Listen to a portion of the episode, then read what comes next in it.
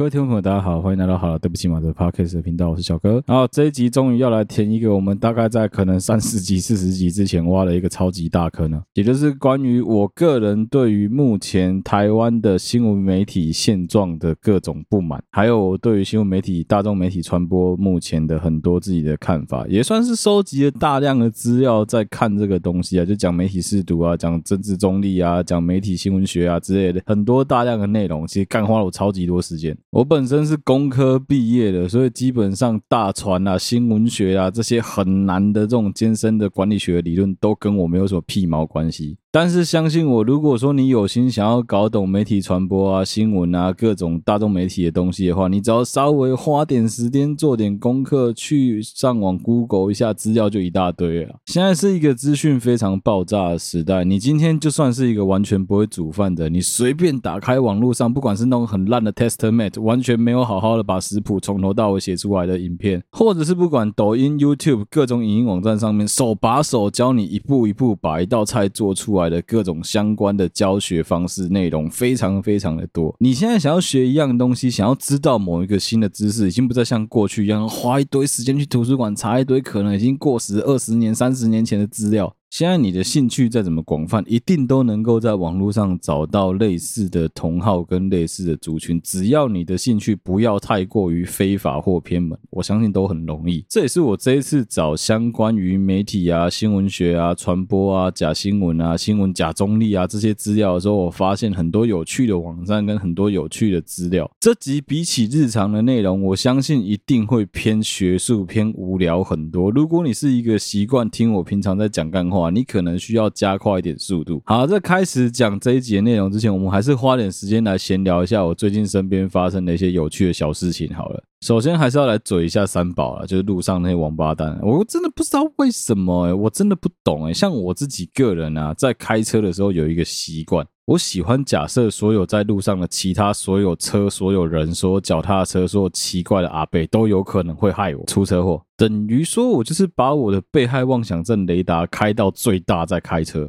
只要我看到我前面左边、右边的车子有任何奇怪的风吹草动，我一定是二话不说刹车踩下去，然后直接打方向灯就直接溜掉。但最近我的这个雷达莫名其妙有点失灵，你知道失灵的原因是什么吗？就有点像是你把某一个机器的灵敏度调太高之后，它会一直疯狂的叫警报，导致久了之后，你会没有办法判断这个机器叫的警报究竟是真的有急事的警报，还是它只是坏掉故障了。最近真的不知道是什么季节，有可能是真的春夏在交替啊，然后真的比较热啊，再加上说突然间下暴雨啊，每一个在路上开车、骑车用路人突然间都变得很坑，你知道吗？的确，在台湾一般来说，你开车、骑车在路上，没有哪一个城市是特别的号称兄友弟恭，大家都会让对方。但其实你觉得，在绝大多数的城市里面，开车、骑车应该都还不至于到说会很心惊胆战、会很担心啊。除了台北，你现在台北市区开车干娘，真是有够可怕，尤其是你要动不动的钻小巷的情况下。结果我原本以为有很多以前在台北市开车会遇到的疯狂行为，现在我在台中都一直狂遇到，我实在是不太能理解。我记得以前刚开始在台中住的时候，会有很多住台中的朋友告诉我说：“哎，你在台中开车要小心，要遇到黑头车不要按他喇叭，那种玻璃越黑离他越远越好。”没有，后来据我自己个人的观察，我发现一个很有趣的现象。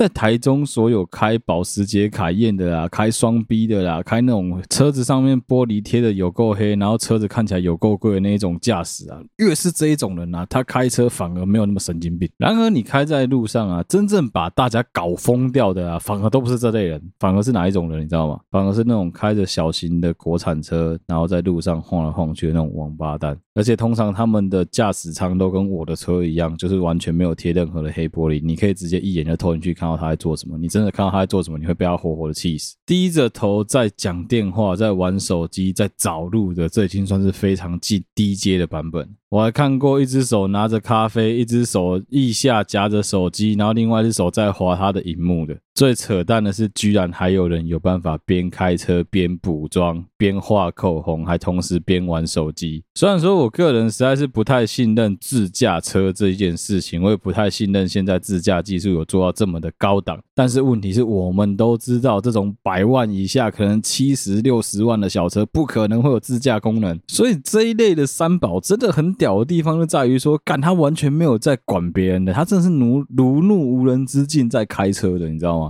我真的不能理解，怎么会有人这样子开车？还有另外一种，除了开车之外，另外一种是一种摩托车骑士，但我也实在是不能理解。我每次看到这种行为，都跟我老婆说，他应该是在打手枪。我不知道大家在路上有没有看过一种男生骑摩托车的方式，是把他的一只手扶着油门，左手一定扶在他老二附近。自以为很帅的单手骑车这一类的屁猴，他们每次在骑车的时候有一个习惯，就是他在转弯的时候，绝对是跟我们男生一样，都是用屁股在压车的。但是因为他的手的重心不足，然后一只手又在打手枪，所以同时间他的重心就很奇怪，整台车就很容易会往外转弯过度。不是你们在路上开车骑车，能不能就好好专心的开车骑车，不要边骑车边打手枪？这行为才是完全没办法理解。如果说是哦，冬天你真的冷到不行了，然后你的一只手真的快要失去知觉，所以你必须要靠在你的蛋蛋附近取暖，这个我能理解。哎，现在春天呢，干你娘热的要死，你到底为什么要把你的手靠近你全身上下最恒温的地方？我实在是没办法理解。最近不知道是不是我个人的问题，但是在路上真的很长很长看到车祸。一个早上我载我老婆去上班的路程大概是二十五分钟左右的这这一段路哦，我就可以看到四到五起车祸。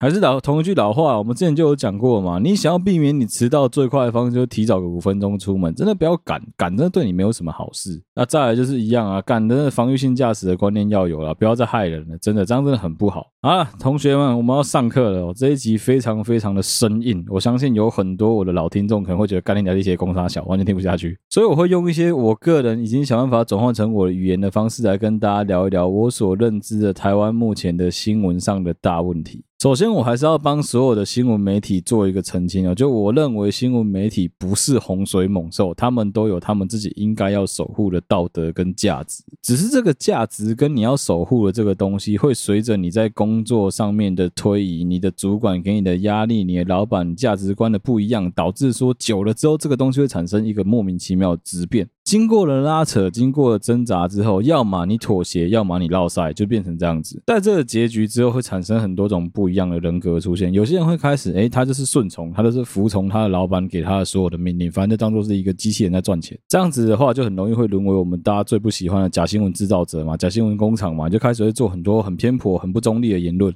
好啊，另外一种情况就是你想要坚守你的道德底线，你要坚守你的道德底线，就会发生另外一个也很麻烦的问题是，你很有可能会跟你现在所处的电视台、新闻台的立场完全不一样，最后就导致说你没办法在这边继续生存下去，你只能跳槽。但是可能因为你待过这个新闻台的背景跟他们的价值观，跟你想要跳槽去的地方是完全不一样背景的，所以他们也不信任你。你夹在中间变得里外不是人，最后就只能黯然离职，就是离开这个圈子或者去新媒体圈发展。很多人是这样子。台湾这几年新闻媒体做到比较好的一点是，大家都陆陆续续的展现出自己的马脚，把自己到底属于哪一个阵营搞得非常的明确。其实新闻这个东西啊，跟历史很像。我们以前都很喜欢讲一句话，就是历史是由赢家所撰写，输家是没有资格来写历史的。所以很多的史学啊、史书，它的记载，事实上，譬如说我当朝在写前朝的东西的时候，我一定会把前朝写得很坏、很烂。我们这个朝代超棒、超壮。你身为这个朝代的史学家，你不可能去。赞扬前一个朝代，然后来贬低自己的朝代，你一定是去贬低前一个朝代来赞扬这个朝代啊！所以史学很容易偏颇。事实上，新闻学也是一样，在做新闻的东西，你在收集这些资讯的过程中，可能没有偏颇的地方。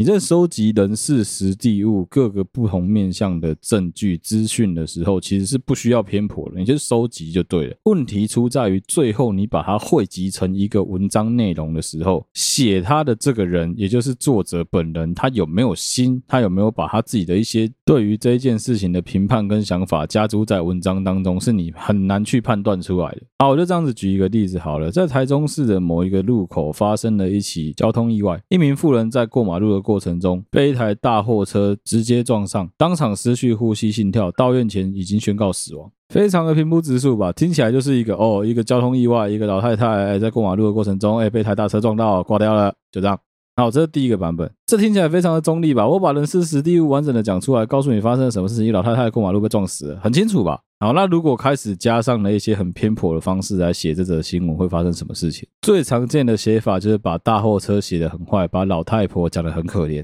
最简单的方式就是加上老太太的家世背景，讲说什么哦，她底下还有一个重度行动不方便的小孩啊，独自抚养三个年幼的孙子长大啊。他去采访一下当地的邻里长，平常肯定这老太太是谁都不知道啊，她就是每天早上很辛苦的去做资源回收，谁知道怎么会这么可怜，在做资源回收的路上就被台车撞死了。这时候，如果有人刚好哎要游说说，我们就是那个路口要做一些规划，要做一些美化，就开始了，就怎么做呢？如下，记者这时候就会开始去采访，开始讲说什么啊，这个路口啊，就是非常容易出车祸啊。访问那个邻居都讲说啊，这路口动不动就要死人啊，叫政府来也不改善啊，趁机丢了很多似是而非的理论在里面的时候，就会搅乱这一整则原本听起来很中立的新闻。好，再假设另外一个情况，好，他接下来就可以讲说啊，这个大货车的司机啊，在这个地方啊，就是本来应该要减速啊，但是好像疑似没有减速啊。你知道有很多的新闻事件都很容易陷入一个迷思，叫做未审先判。什么叫未审先判？法院、警方各种负责调查的检调单位都还没有帮这件事情下定论的过程中，媒体记者就已经开始利用自己的第四权介入，开始做一些他们认定上的调查。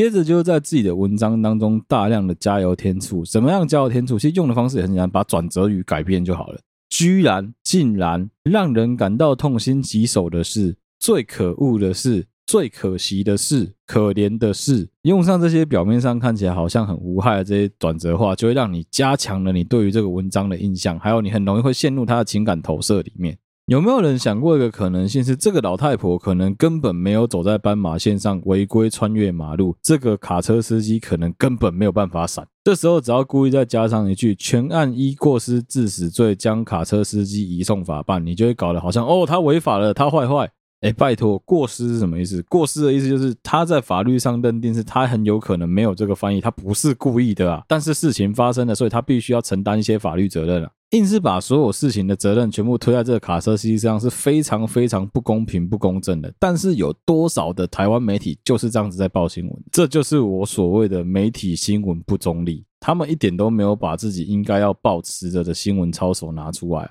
一个整点新闻的播报，真的不是新闻龙卷风，真的不是那些时事评论家那些名嘴的做法。你不能把你的新闻变成是一场秀，一个表演。这样久了之后，会导致所有的观众、所有的阅听者都被你洗脑，以为这样子才是一个正确的表演形式，这才是一个正确的传播方式，这是不对的。我们现在很多人开始在紧张说啊，中国文化大量流行在台湾，什么支语各种入侵，很多小朋友、国中生、小学生使用了大量什么抖音啊、小红书啊这一类的软体这一类的平台，久了之后，我们就会看他们的视频，被他们统一，被他们同化。没错，这是很有可能发生的事情。但其实，在潜移默化当中，我们早就已经被各种媒体在做这种莫名其妙的小的统一跟渲染，只是你自己没有发现而已啊。就很像我的口头禅，之前有一阵子很喜欢讲没事儿没事儿。那个没事，是因为啊，就是跟着中国人工作久了之后，你就会学他们的口头禅。不然我们以前都会讲，哎呀，没关系的，我给你难脑差。那你跟他们讲久了之后，习惯了，就人家都这样子用，你就跟着这样子用。用久了之后，变成是你自己内化成你的一个文化的一部分，其实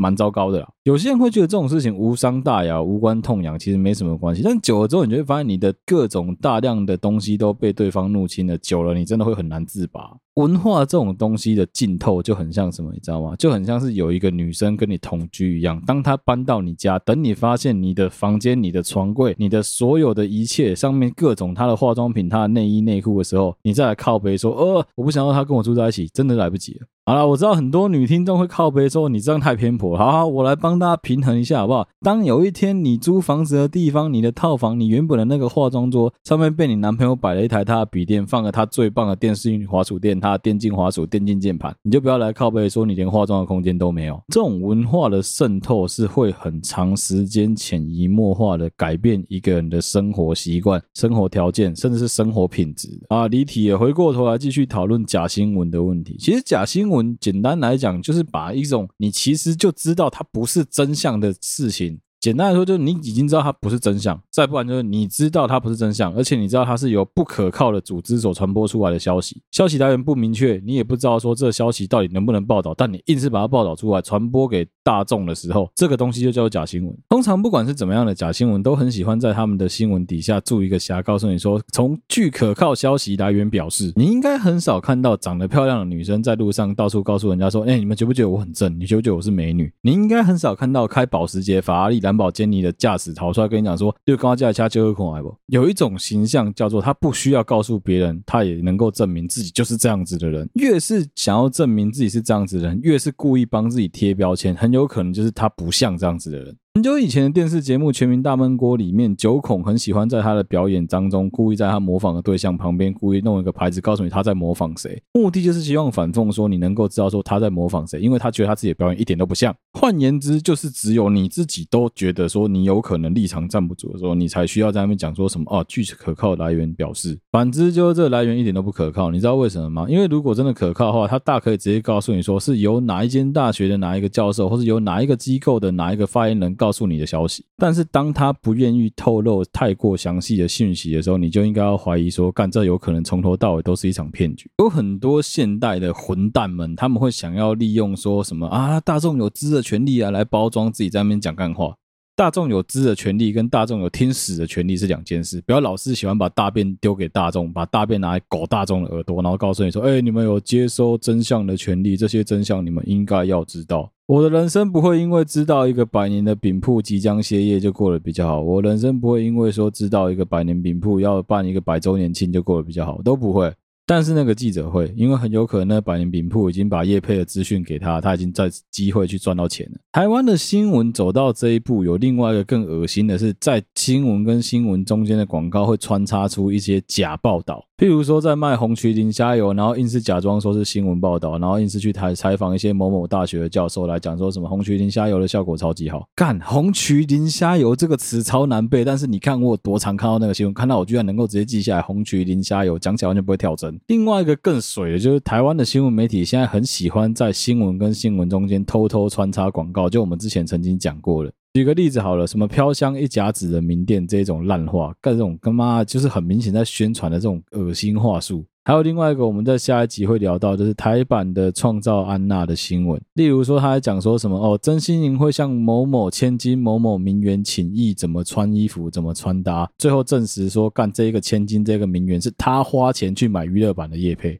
台湾的新闻媒体走到今天，基本上就是一只很莫名其妙的综合在一起的怪兽，里面什么死人骨头都有。台湾的媒体很常出现一种专有的名词，叫做媒体偏见、媒体偏颇或媒体偏见。其实也很好懂吧，媒体偏见基本上就在讲说，干你俩就是一群他妈有偏见的王八蛋在当记者啊！他们讲的所有东西都是为了他们的利益团体去做背书、去做游说、去做各种不一样的偏颇的报道啊。接着再讲的很好听，跟你说啊，我们有在做平衡报道啦，我们这样子做吼，也是为了让大家有知的权利啊，能够知道事情的另外一面啊。其实台湾这几年陆陆续续的有很多号称自己是新媒体上面的新闻频道，都出现了一个很好玩的问题是，他们非常的倾向于某一个特定的政治立场，不管是因为现在新媒体大部分都比较偏绿，或者是某一些中天养出来的狗比较偏蓝，但大部分一定都有一个自己的立场。好，问题来了，当你的这个所谓的背后的金主，所谓的组织突然间出事了，身为一个号称自己是新媒体、很公正客观的，能够冷静的分析这所有事件的媒体，你敢不敢写你的组织出事？举个最简单的例子好了，我在以前的集数也曾经有聊过，年代之前跟中天两边打得非常非常的凶，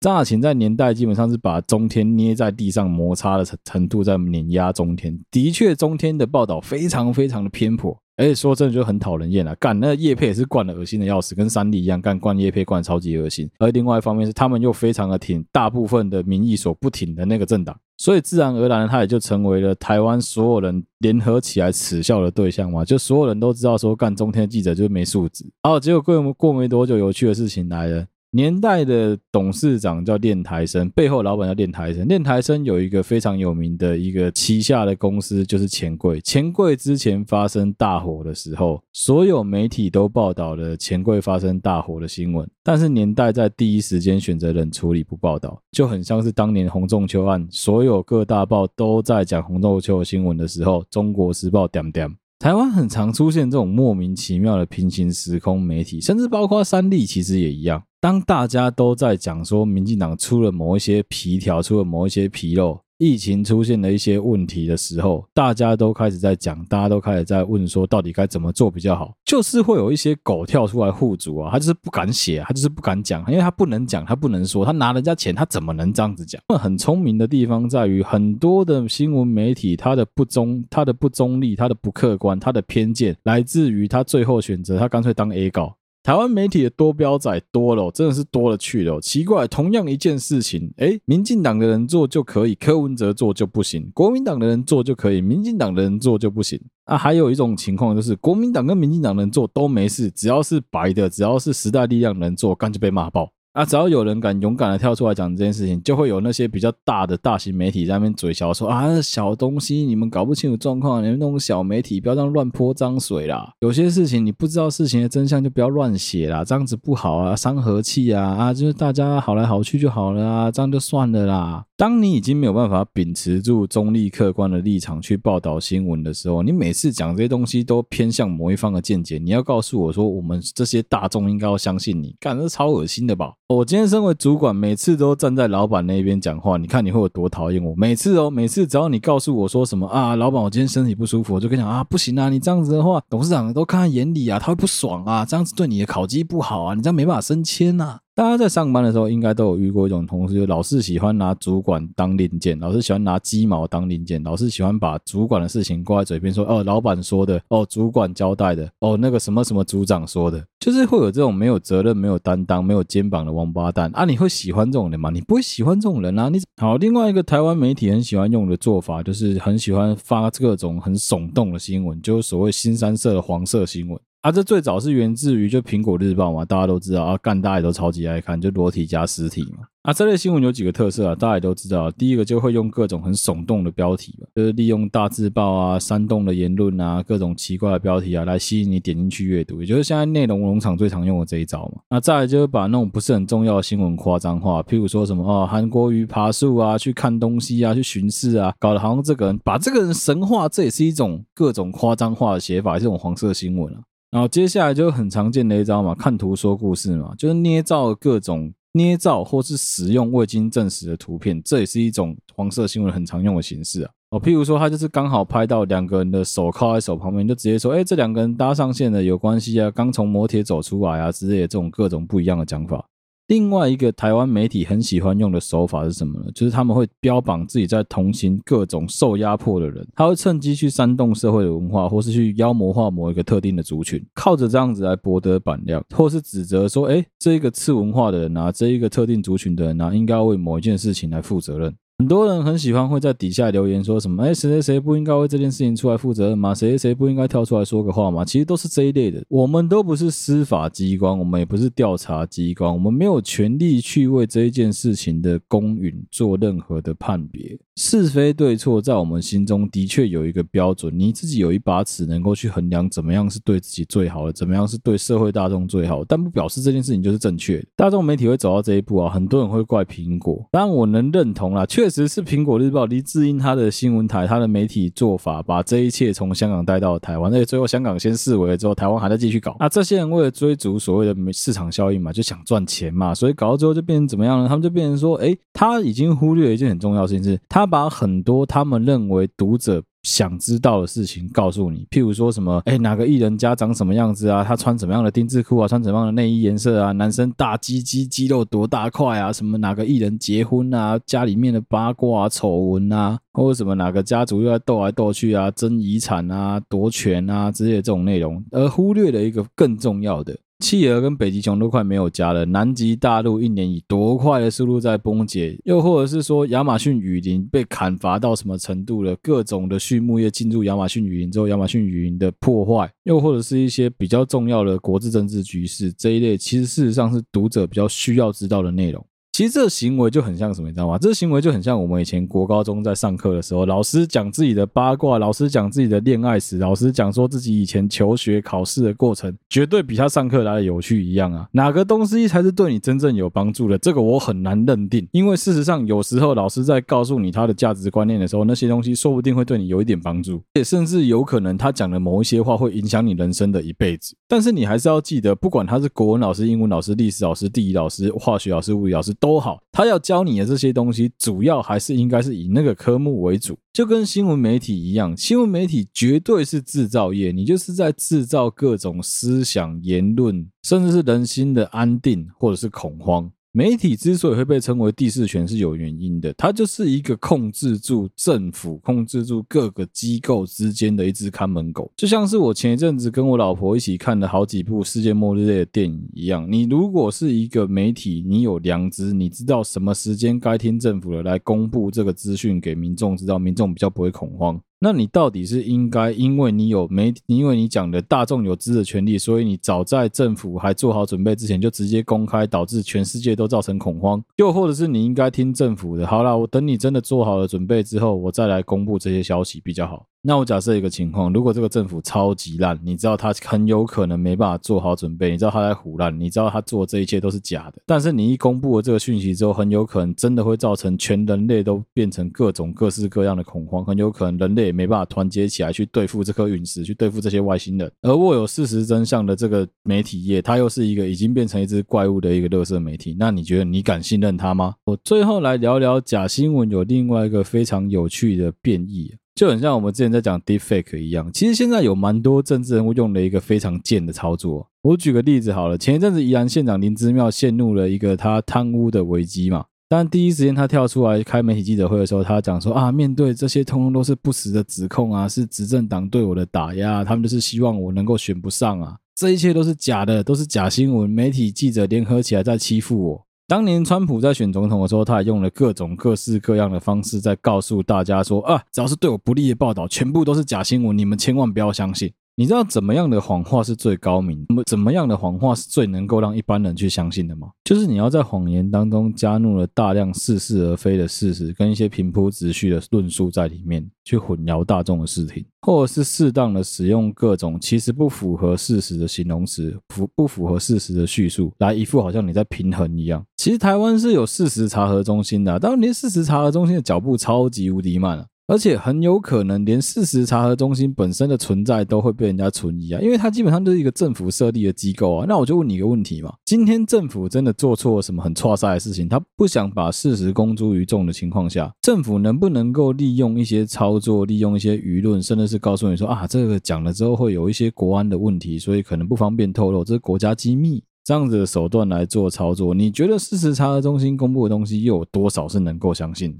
又或者是有没有可能，这一些人也是受到某一个利益团体的帮助之下才能够成立的？那你觉得他能够真正做到公正的几率有多高啊？不要骗了，我跟你讲，人都一样啦，我也是啊。你今天如果是国民党的人犯错，干我一定是各种 kiss kiss kiss 啊。如果是民进党的犯错，我可能啊，我看一下好了，有可能没这么严重吧。啊，就人都有立场啊，这很正常啊，啊，都一样啊，我觉得什么工具都一样啊，就是事实查中心也一样啊。好的工具在好人的身上用起来就是很棒，但是好的工具在坏人身上用起来也有可能会很棒，只是棒的方向可能完全不一样啊，就跟刮胡刀一样啊，看你刮胡刀被一个很会用的人拿来刮胡子干很棒啊，但也有可能被人家拿来刮你的喉咙啊。所以重点真的不是什么啊，干你就完全的都相信事实查的中心，就完全都去看那些假新闻的追踪来知道说啊，这个是假的啊，这个是不对的。真的啊，你都已经长这么大了，自己稍微花点时间去查证一下这个新闻的真假，没有这么困难啊。啊，其实一个很简单的方式就是，当你在看一个报道的时候，同时间去看两间你很明显知道他们的主流民意完全不一样的电视台的两个一样同一个新闻，就知道事情到底是哪个真哪个假。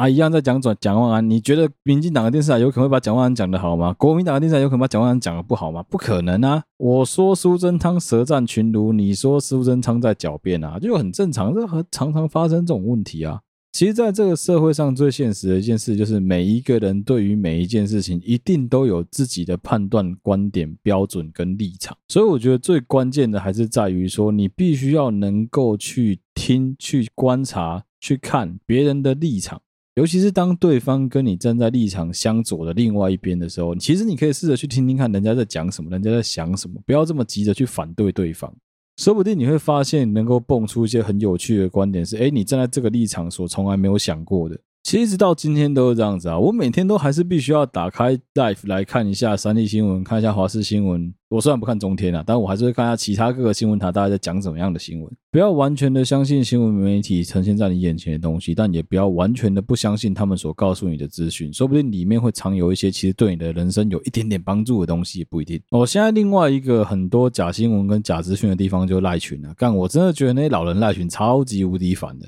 最近比较好，最近比较少那种什么要帮忙找猫狗啊，帮忙找流浪动物的那种讯息在各群组上面转发。不然你其实很容易会发现，干那个文章很有可能是二零一四年的文章，现在都二零二二年了还在流传。然后之前一直在讲说什么啊，每年都会跳出来交通大执法，什么的停止线只要超过之后就要开始大量的开罚啊，什么在路上现在全部都要开始全面开头灯啊，不开头灯就要重罚多少钱啊之类的这种新闻。刚刚每次都觉得靠北，你可不可以稍微花时间 Google 一下？啊不是，你真的不要相信那一些平常你就不是很相信他人传给你的讯息啊！啊你怎么会觉得说干你？我问你个问题啊，今天你这个亲戚平常跟你根本没有什么联络，他传过来讯息，你怎么会百分之一百的相信啊？真的要自己花点时间去考证一下有一些事的真伪啊！不要这么容易被别人骗了。我们可以假装对这个世界不是很关心，但是千万不要真的不关心这个世界。很多大多数沉默的多数，我们都只是选择我们不想讲，我们懒得讲而已，但不表示我们没有自己内心里面的想法，只是我们绝大多数人会选择沉默，我们会选择不想讲出来而已。但我还是要鼓励大家，如果说你有你很喜欢的创作者，如果你有你很喜欢的新闻，你有你很喜欢的媒体，你还是真的应该要不要吝啬去对人家鼓励、对人家称赞，那都是他们那些创作者能够继续撑下去的很大的动力。而另外一个教大家能够让假新闻减少的方式，就是当你看到那些你知道它是标题杀人的文章的时候，就不要再点进去了，因为一旦你点进去了，他知道有流量，他知道有点阅率，他看他就会开始疯狂的做这一类的乐色来喂你。当我今天知道我用回锅油来拼命炸肉的时候，那个油香味很多人很喜欢的时候，我就继续用这个回锅油来炸肉就好。我干嘛去用很棒的橄榄油？反正你又吃不出来，不就是变成这样子吗？不是，有时候不是我们吃不出来，是我们懒得反应啊，算了啦，就这一次而已，还好啦，我一个月就吃一次炸的，OK 啦。我们不是那些会随波逐流在新闻文章底下留言骂人的那种人。但是我真的很建议大家，如果你连标题都看得出来，干这个新闻很有问题，就不要点进去了，点阅率低。他就没有市场，没有市场，最后他就只能退场，就这么简单。要阻止这些哗众取宠的小丑，这就是最快的方法。